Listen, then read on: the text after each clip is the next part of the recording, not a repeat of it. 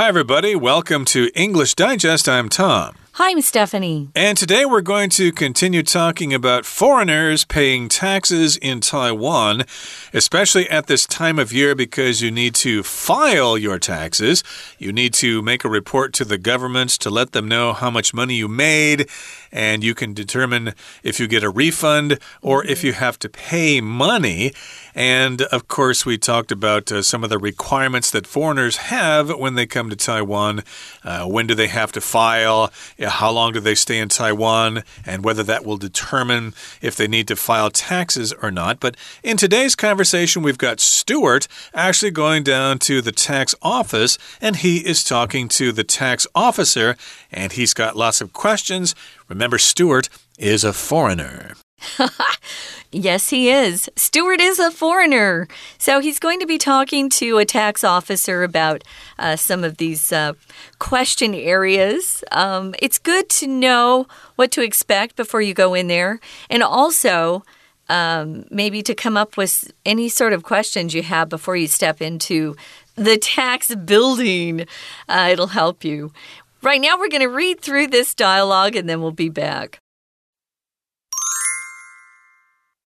This is my first time filing taxes in Taiwan, and I don't fully comprehend the process.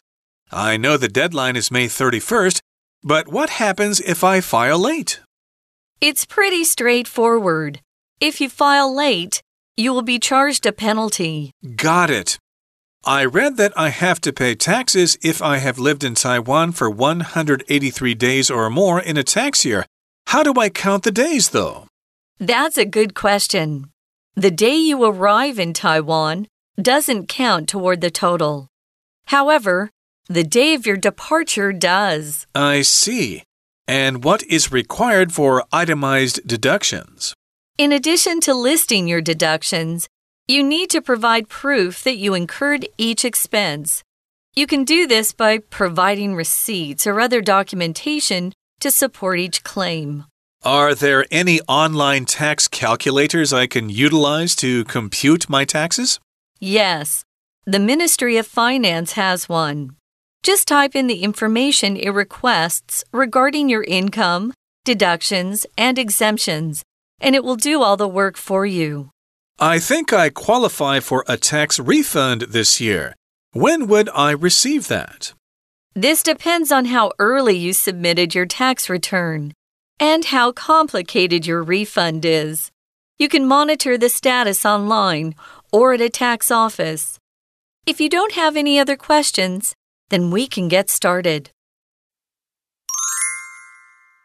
Okay, everybody, we're going to talk about some tips from a Taiwan tax officer. Now, here, a tip is just some special information that somebody gives you because they know about this thing and you don't. So, of course, if you want to invest in the stock market, you might get some tips from a friend. Oh, mm -hmm. I think mm-hmm. you should invest in the XYZ company. They're going to make a lot of money. That's my tip, that's my advice. And here, of course, Stuart is at the tax office asking for tips from the tax officer. So, Stuart is a newbie, meaning he's a beginner at this. This is his first time filing taxes in Taiwan, and he says he doesn't fully understand or comprehend the process. He knows the deadline is May 31st, but he wants to know what happens if he files late. And the tax officer tells him, well, it's pretty straightforward. If you file late, you will be charged a penalty. So, if something's straightforward, it's uh, not complicated, it's very simple. It goes uh, kind of like in a straight line, A to B. It's not too complicated to understand or to do, it's very straightforward. Um, it's nice to have a process that is straightforward. Uh, paying your taxes in the United States is not straightforward, uh, which makes us all a little crazy. But here in Taiwan, um, I think the process is pretty simple, pretty uncomplicated, and it's very straightforward if you file late. If you file late, you will be charged charged a penalty. What is that, Tom? The penalty is uh, a fine, I suppose. Uh, a penalty, of course, in this particular case means yes, you'll probably have to pay a little extra money as a penalty. And a penalty, of course, is also some sort of punishment. Although punishment is like when your teacher beats you for cheating on an exam or something like that or uh, or you get uh, you know uh, you get grounded by your parents because you were out partying with your friends too late. That's a penalty or a punishment, I should say. But a penalty usually refers to a sum of money that you have to pay because you didn't do what you were supposed to do. You kind of broke a law. Or maybe uh, you finished your research paper late. Uh, we usually had penalties if we finished our papers late. It might have been uh, the teacher would deduct 10% off of our score. Uh, so those are penalties. But as Tom said, it's usually um, something to do with a fine, some sort of money penalty.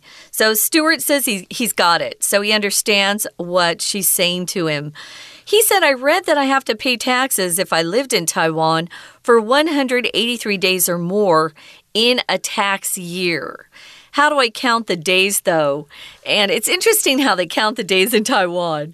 Um, but we don't even have to count the days anymore, guys. If you go to the foreigner tax office, uh, if you live in Taipei, that is, on Zhonghua Lu, Zhonghua Road, um, they'll actually print out all of the money that you've made. It'll put at the top of the paper, it, it already has um, calculated how many days you were in Taiwan that year. So they know everything because now when you go out of the country, um, it's it's uh, it's in a database, so they know when you arrived and when you left and uh, how long you've been here exactly. So you don't really have to count the days; the government will tell you. Right, and also uh, for your job, you used to uh, get a form sent to you from your company that uh, had all that information, and, and then you would have to submit that in your tax return. But nowadays, all that stuff is online. It's become very convenient, and you can probably do it within an hour. Uh, if you file your taxes at your local tax office, you can be in and out and ready to have lunch or dinner or whatever. Whereas in the U.S., you might uh, be at the tax office for several weeks. I'm exaggerating exaggerating there, of course, but uh, you get the idea. It's pretty complicated in the US, but here it's pretty straightforward. You pay a penalty if you're late. And again, you have to pay taxes if you've lived in Taiwan for more than 183 days. Now, here's the tax officer's answer to that question? Well, that is a good question. Maybe the tax officer doesn't really know or hasn't really encountered this before, but still, the tax officer is informed and says the day you arrive in Taiwan doesn't count toward the total. However, the day of your departure does. And that makes sense. Uh, of course, when you arrive in Taiwan, you probably came in kind of late. You had to go through customs, and then you had to get yourself from the airport. You probably didn't have time to start your job, okay? But uh, the last day of your departure, well, maybe you're still getting paid on that day, so they decided to count that day, the day that you actually leave, as a full day. That is right. So, Stuart also wants to know what's required for itemized deductions. The, the tax officer says, in addition to listing, writing down your deductions, you need to provide proof that you incurred each expense. To incur something means usually we apply this verb to something that's unpleasant. So if you incur something, uh, it happens to you because of something you have done. Uh, maybe you've incurred a lot of debt because you've been in school so many years trying to get your PhD. That's an example. Um, here, uh, if you incurred each expense, you must provide proof to the government. And in Taiwan, that proof will have to have some sort of seal or chop on that piece of paper, uh, verifying that it's. Uh, it's legit, it's real. And you can do this, uh, the, the officer says, by providing receipts or other documentation to support each claim. Maybe you're um, you've got a lot of uh, health deductions. Maybe you had a, an operation that year or broke your arm or something like that, uh, you can deduct all your medical expenses from your taxes, which is good. And but you have to provide proof. Now, some of the proof that we're talking about will automatically be in the computer system because this is Taiwan. And if you go to the doctor, everything you do in some clinic or hospital is tracked by the government. And so it will come out on that print uh, the handout that they'll print for you when you go to the tax office to file your taxes. Right. So a receipt, of course, is some kind of document that tells uh, you that you paid the money and you have proof of that. You get receipts, of course, if you go to a convenience store. But nowadays, uh, we can get electronic receipts as well. I was just going to say, uh, you might have receipts from a pharmacy. Uh, maybe you went and bought some extra medicine. That won't be included on your uh, health card you mm. know? So you would bring those receipts to show them that you spent extra money for some sort of medicine. Yep, that's an example of documentation, some kind of official document or a receipt. Stuart's got another question. Are there any online tax calculators I can utilize to compute my taxes? Now, a, a calculator is usually a kind of device that we use to do mathematics. You see mm-hmm. calculators mm -hmm. at uh, restaurants or whatever, or at uh, the cashier. Sometimes they need to tell you how much you need to pay, so they just enter it into the calculator and then they show it to you. Uh, I've also seen calculators here in Taiwan with a coin taped to them. I guess that's for good luck or something, but in any case, that's an actual device. But here we're talking about something that is online, that is something electronic. So, yeah, is there a website where I can go and enter this information and figure out how much I need to pay? I need to compute my taxes. Yeah, to figure them out. So the tax officer says, yes. The Ministry of Finance has one, which is kind of cool. You just go to their website and you type in the information it requests regarding your income, deductions, and exemptions, and it will do all the work for you and uh, give you a figure, tell you how much uh, or about how much your taxes will be that year. Regarding here is one of our vocabulary words. Here it just means concerning or about some sort of topic. So it requests about your income or it requests concerning your income. You could use both of those words as a synonym for regarding. So Stuart says he thinks uh, he qualifies or he will qualify for a tax refund this year. We all hope that. It's so fun to get money back um, instead of just paying money out. Uh, but he says, when would I receive that uh, potential refund? He thinks he's going to get one at least. Right, here's the word refund, which is a noun, money you get back from something or for something.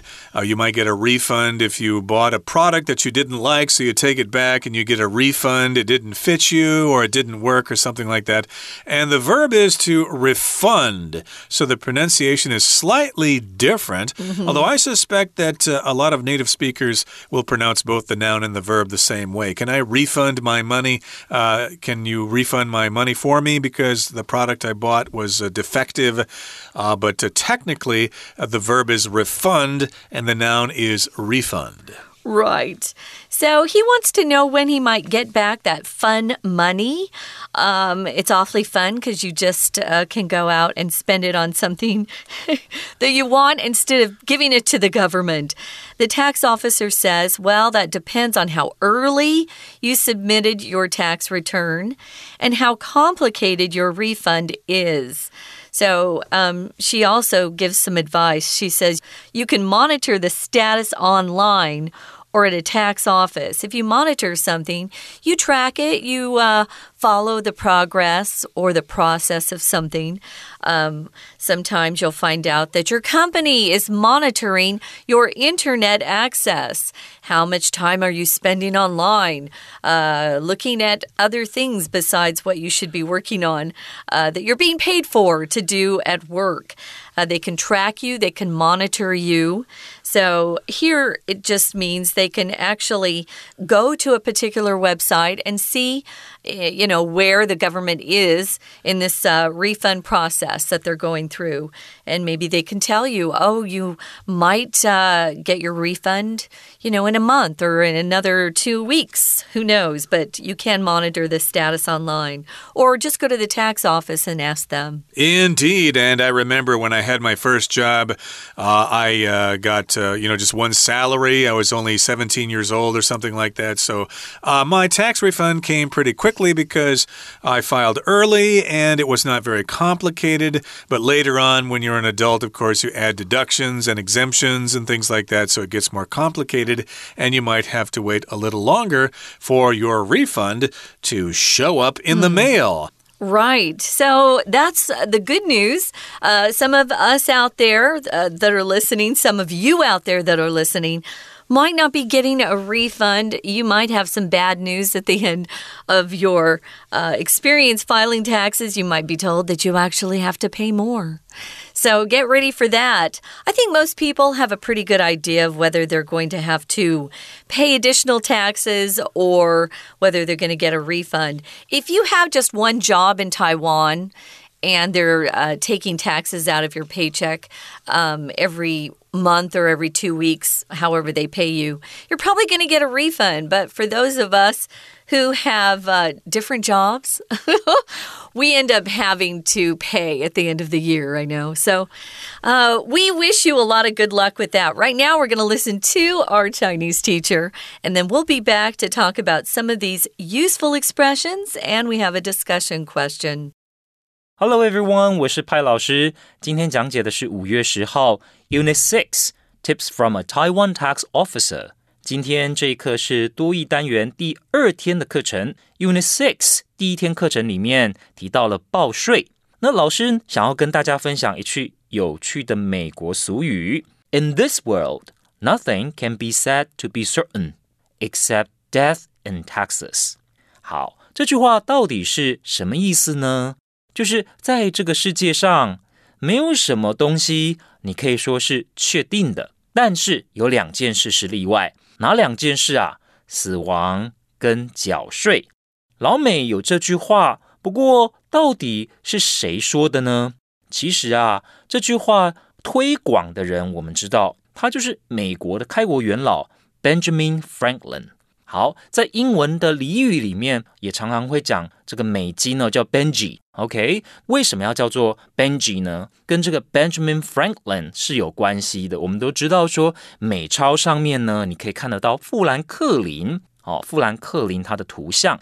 那再来，老师想跟大家介绍一下三个英文字母所组成的 IRS。IRS 就是 Internal Revenue Service，Internal Revenue Service。这就是美国的国税局，很多电影里面都会听到逃税的人，只要听到 IRS 就会闻之色变。Without further ado，我们一起看看今日课程内容的学习重点。今天的对话是外籍人士 Steward 和国税局的税务人员中间的对话。好，我们一开始就看到 Steward 他开口了，他说：“This is my first time filing taxes in Taiwan。”我第一次在台湾准备要报税 ，and I don't fully comprehend the process. I know the deadline is May 31st, but what happens if I file late? 请同学特别把 file late 画起来，就是呢，如果我超过五月三十一号就是截止日期才申报，会怎么样呢？好，那我们的税务人员就说，It's pretty straightforward，很简单啊。哦，就是这件事情没什么好说的，很直截了当。If you file late, you will be charged a penalty。 就是我们会跟你收一个滞纳金。Penalty 当然是惩罚。那中文呢，我们常会讲，这就是所谓的滞纳金，就是国民有纳税的义务嘛。那你太晚才报税，才缴税就要付滞纳金。那 Stewart 他就回答说：“哦，我了解了，got it。”那最后在后面呢，他又在问了一个问题，就是您刚刚有提到说，如何什么样的资格要缴税？可是这个日期哦，在台湾停留的日期到底怎么算的？How do I count the days though？好，那 tax officer 一开口就回答：“That's a good question。”同学有没有注意到，老外在讲英文的时候呢，常常为了要增进。和对方说话的那种啊融洽的关系，他们呢会先去正面肯定别人。问题问得很好，That's a good question。你问得很好。那接下来呢，他就开始说，哦，是哪一天开始算，而哪一天不算。好，那我们就看到，原来啊，在台湾入境的那一天是不算的，It doesn't count towards the total。好，再来，我们看一下。Stewart 呢又有进一步的问题说：如果我想要做列举扣除额，我该注意什么？好，那我们的税务人员也解释的非常的清楚，就是除了把它条列出来，你必须要提供相关的单据，provide proof，provide proof 就相关的这些单据。那 that you incurred each expense，那请同学特别注意的是词语搭配，就是 incurred。跟这个 expense，那花费它的动词呢，我们就用 incur。那这些证据是用来证明你的确有这些消费花费。再来呢，请同学特别注意哦。那我们中文常常在讲单据，单据嘛，其实不外乎是哪些东西，就是 receipts。那当然呢，有一些是比较像是文件的东西，documentation。来证明说，你说我有花这些钱，那你说你花了哪些钱？你这些声称你所做的哦，你说我就是有这么多支出，这些我们就会把它称为 claim 哦，你所宣称的花费。再来，请同学特别注意到，我们在说税务的计算，算到底要缴多少税，动词可以用 compute。再来，我们看到这个税务人员很好哦，他就告诉 Stewart 说。其实财政部有很方便的应用程式，会帮你计算你到底要缴多少税金，所以你上网去就可以看得到了。那这个程式呢，it will do all the work for you，城市会帮你算得好好的。其实这是我们在学英文的时候要特别注意的，要怎么样讲的够到底。其实英文讲的非常的简单，对吧？You'll do all the work for you，城市会帮你算得好好的。好，已经是到两个人对话的尾声。Stewart 想要知道自己有没有机会拿到退税。那退税的英文怎么说？就是 tax refund，重音在第一音节 refund。好，以上就是我们针对多益课程第二天所做的中文讲解。谢谢大家。We're going to take a quick break. Stay tuned. We'll be right back.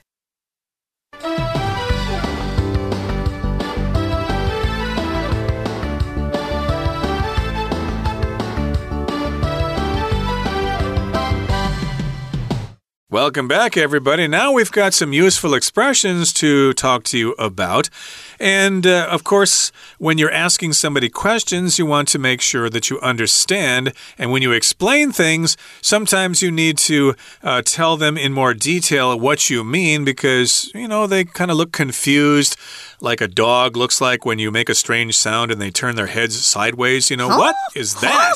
I don't understand. well, then you have to, well, you know, I'll tell you in another way. I'll put it simply for you. So in this case, we are clarifying and restating an idea. Okay, so here the first one is, for example, the forecast is for rain tomorrow. That is, it's going to be wet outside.